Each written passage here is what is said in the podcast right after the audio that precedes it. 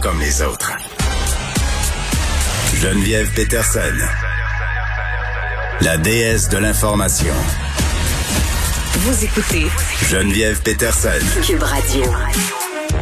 Vincent Dessureau est là. Vincent? Bonjour.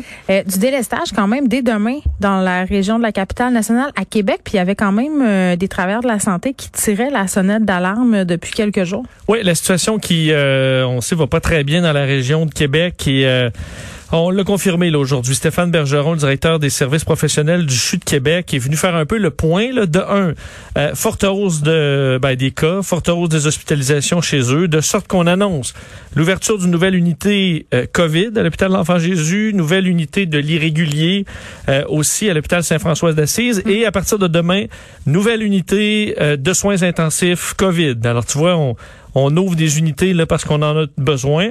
Le problème, euh, problème de personnel. On a présentement 66 employés atteints de la COVID. Euh, pour euh, la région de Québec, euh, c'est beaucoup et 76 en quarantaine.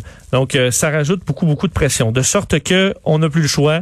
On est obligé de se lancer dans le délestage à compter de demain. 20 à 35% des chirurgies devront être euh, ben, reportées, annulées. Ça touche pour l'instant une centaine de chirurgies, mais ça pourrait augmenter. Et là, on sait que c'est des gens qui, dans bien des cas, attendent déjà depuis Oh oui, très longtemps. euh, je veux bien croire qu'on délaisse rien d'urgent là, sauf que quand c'est toi qui attends ou quand c'est toi, tu sais, je connais des gens. Euh, disons, euh, ça peut être vraiment difficile pour la qualité Oui, de oui, vie, là, ouais, de ces gens-là. Il y a des gens qui sont en douleur, il y a des gens qui se rendent jusqu'à la salle d'op, hein, jusqu'à la porte d'entrée. Puis Finalement, on dit finalement on pourra pas vous faire aujourd'hui si on retourne à la maison. Donc c'est pas facile euh, pour la santé mentale de ces personnes-là. Puis tu l'as dit, la qualité de vie là, dans bien des cas, euh, s'en retrouve grandement diminuée. Donc c'est vraiment pas une bonne nouvelle. Effectivement, peut-être te faire entendre un petit extrait de, de Dr Bergeron. On le sentait dans sa voix qui est quand même un peu exaspérée Ouais. et triste de la situation. Cette situation-là, elle nous attriste, elle nous, on l'a trouvée épouvantable, elle nous écœure, mais on n'a pas vraiment le choix. On en est rendu là à devoir prendre ces mesures. Mais pas de gants blancs.